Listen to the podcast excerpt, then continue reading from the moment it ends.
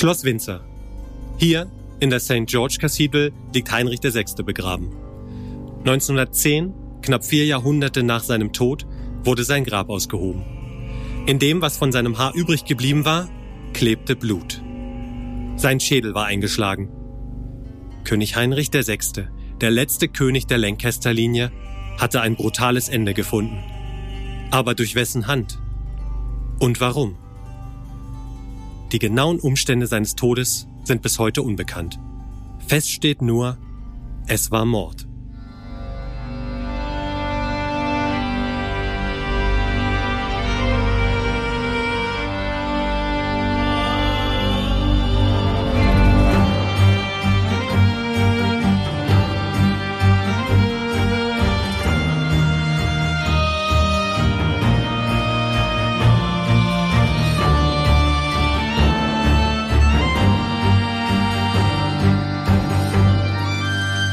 Shakespeare auf die Ohren. Heinrich VI. Ein Hörspiel von Theater ad hoc. Wir schreiben das Jahr 1456.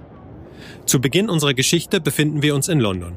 Noch ist Heinrich VI. König und wird von Richard Plantagenet, dem Herzog von York und seiner Gefolgschaft herausgefordert, die gemeinsam den Thronsaal stürmen. Und. Und. Nochmal. Ja.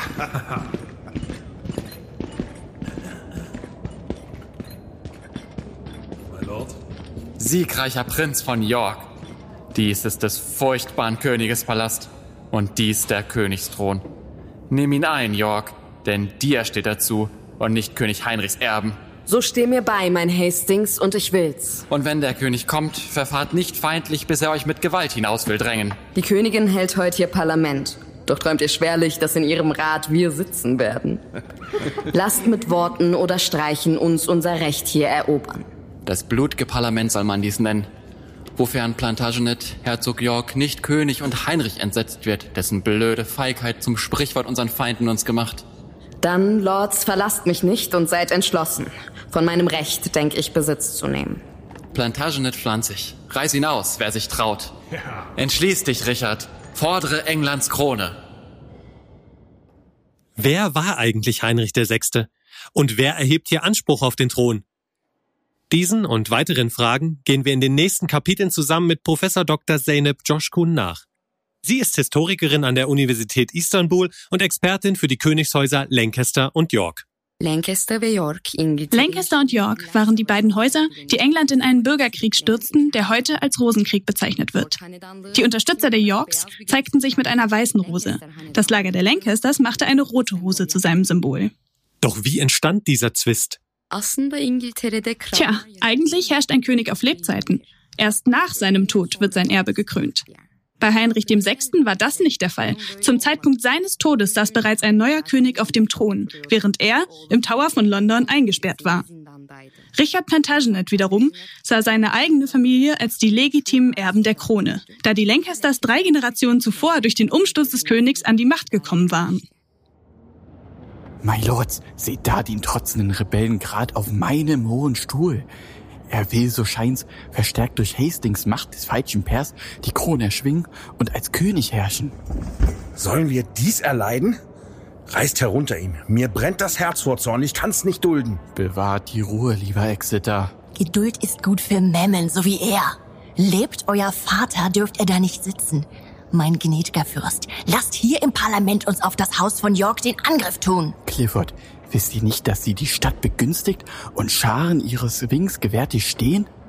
Sie fliehen wohl schleunig, wenn der Herzog fällt. Fern sei von Heinrichs Herzen der Gedanke, ein Schlachthaus aus dem Parlament zu machen. Vetter von Exeter, Blicke, Wort und Drohung nur sollen die Waffen sein, die Heinrich führt.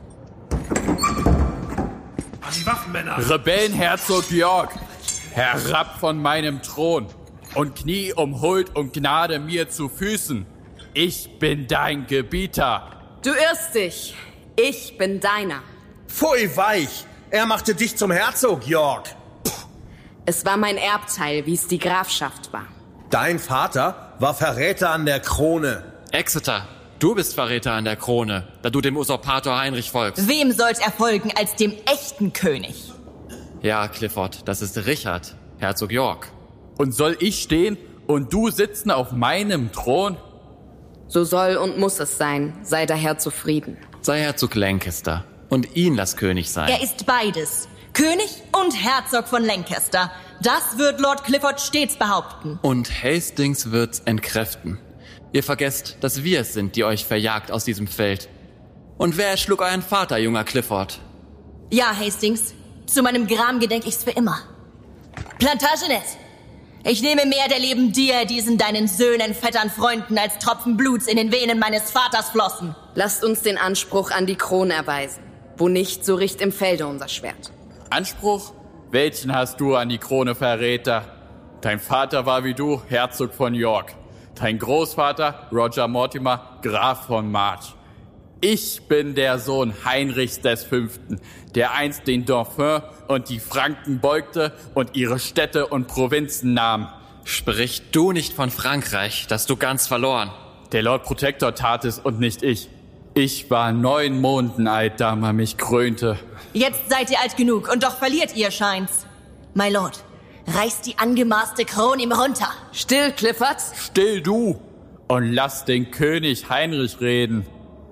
Denkst du, ich lasse dir meinen Fürstenthron, worauf schon mein Vater und Großvater saß? Nein, er soll Krieg entvölkern, dies mein Reich. Mein Anspruch ist weit besser als der seine. Beweis es, Heinrich, und du sollst König sein. Heinrich IV. hat die Krone erobert. Er nahm sie seinem König als Rebell. Nein, er hat im Beisein vieler Lords den Thron abgetreten an Heinrich IV. Des Erbe war mein Vater und ich bin seiner. Er lehnte gegen seinen Herrn sich auf und zwang ihn seiner Krone zu entsagen. Gesetzt, er tat es ungenötigt. Meint ihr, das änderte am Erbrecht was? Nein. Denn er konnte ihr nicht so entsagen, dass nicht der nächste Erbe folgen musste. Du, Herzog Exeter, bist gegen uns? Er ist im Recht. Darum verzeiht mir. Rechtmäßigen König nennt ihn mein Gewissen nun. Sie wenden alle sich von mir zu ihm. Sei wie er will, dein Anspruch, König Heinrich. Ich, Lord Clifford und noch andere treue Pairs schwören zu fechten dir zum Schutze bis ans End. Weit gähnt die Erd und soll lebend mich verschlingen, wo ich vor meines Vaters Mörder knie. Oh Clifford, wie dein Wort mein Herz belebt. Tut diesem hohen Herzog York sein Recht. Sonst fülle ich mit Bewaffneten das Haus. Und oben an dem Prachtstuhl, wo er sitzt, schreibe ich es an mit Usurpator Blut. My Lord von Hastings, hört ein Wort nur an. Lasst lebenslänglich mich als König herrschen. Bestätige mir die Kronen und meinen Erben, und du sollst ruhig herrschen, solange du lebst. Ich gehe es ein. Richard Plantagenet, scheid ich dahin, nimm in Besitz das Reich. Welch Unrecht an dem Prinzen, eurem Sohn! Welch ein Gewinn für England und ihn selbst. Verzagter, schnöder, hoffnungsloser Heinrich, was hast du dir und uns nur angetan? Ich meld sogleich der Königin. Leb wohl, schwachherzig, abartiger König, in dessen Blut kein Funken Ehre wohnt. Im furchtbaren Kriege seist du überwunden, verlassen und verachtet, leb im Frieden. Hierher, sieh, Heinrich. Achte nicht auf ihn. Was seufzt ihr so, mein Fürst? Nicht um mich selbst, um meinen Sohn, Lord Hastings, den unnatürlich ich enterben soll.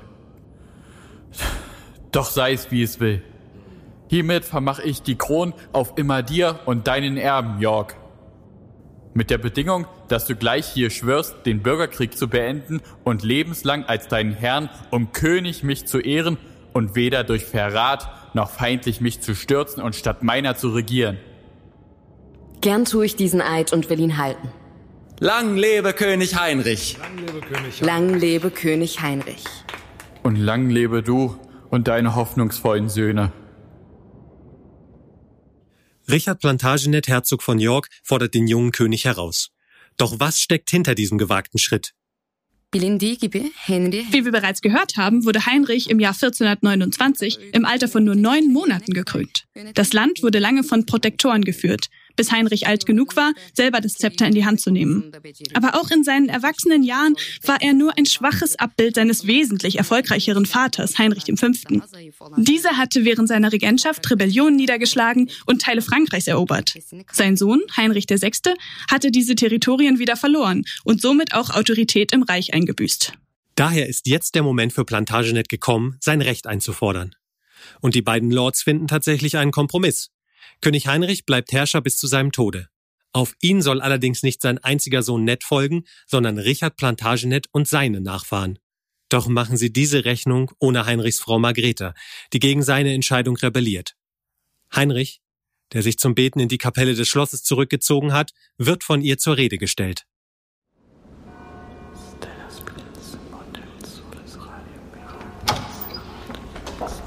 Elender Mann!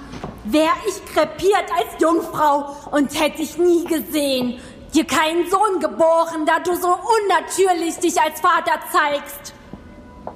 Verdient er so sein Erbrecht einzubüßen?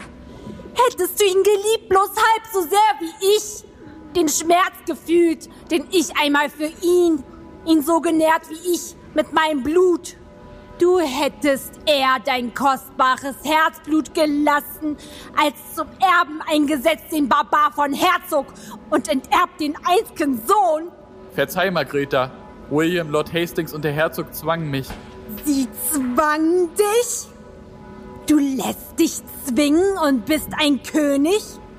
Schäm dich so zu sprechen, du jämmerlicher Feigling. Du hast dich selbst zerstört den Sohn und mich und solche Macht dem Hause York gegeben, dass du durch ihre Duldung nur regierst. Die Krone ihm und seiner Brut vermachen. Was heißt das als sein eigenes Grab dir schaufeln?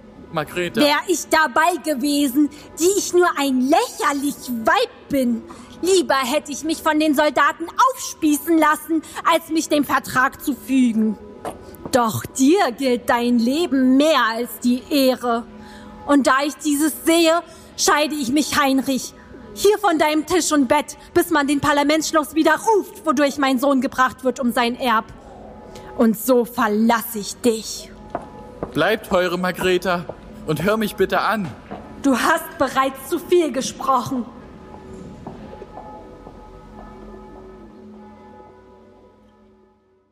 Margareta heyecan verici bir kişilikti. Margreta war eine spannende Persönlichkeit. Sie machte Heinrichs Mangel an Autorität mit ihrem starken Charakter mehr als wett. Die Heirat zwischen Heinrich und ihr war, wie so ziemlich alle royalen Ehen damals, ein strategischer Schachzug. Margreta entstammte dem französischen Adel. In jungen Jahren wurde sie nach England gebracht und mit dem jugendlichen König verheiratet.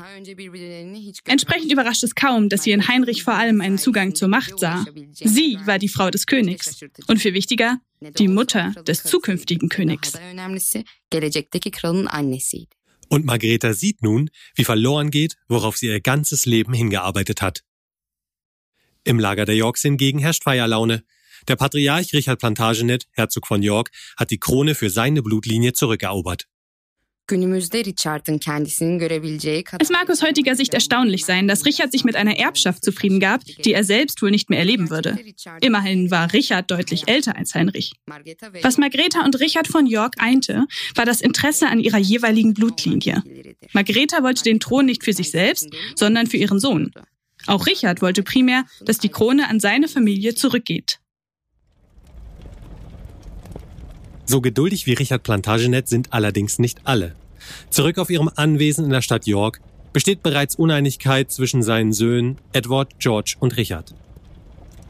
Vergönnt mir. Bin ich schon nicht der Älteste?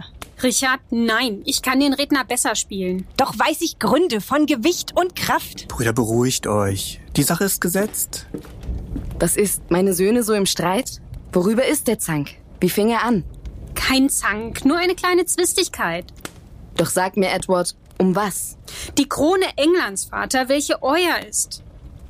Knaben, meine? Nicht vor König Heinrichs Tod. Euer Recht hängt nicht an seinem Leben oder Tod. Lasst ihr das Haus von Lancaster Atem schöpfen, entgeht es euch, Vater, noch zum Schluss. Er tat den Eid, Heinrich sollte in Ruhe regieren. Bruder George, für die Krone bricht man jeden Eid. Ich brech tausend Eide, um ein Jahr zu herrschen. Gott verhüte, dass ihr meineidig würdet. Das werde ich, wenn ich mit den Waffen fordere. Das Gegenteil beweise ich, wenn ihr mich hören wollt. Du kannst es nicht. Es ist unmöglich, Sohn. Ein Eid gilt nichts, der nicht geleistet wird vor einer wahren rechten Obrigkeit, die über den Gewalt hat, welcher schwört. Und Heinrich maßte bloß den Platz sich an. Nun seht ihr, da er es war, der ihn euch abnahm, dass euer Eid nur leer und eitel ist. Drum zu den Waffen. Und bedenkt nur, Vater, wie schön es ist, die Krone zu tragen. Was zögern wir noch so? Ich will nicht ruhen, bis ich die weiße Rose, die ich trage, rot gefärbt im lauen, schwachen Blut von Heinrichs Herz. Richard, genug. Doch halt, was gibt's? Was soll der Lärm?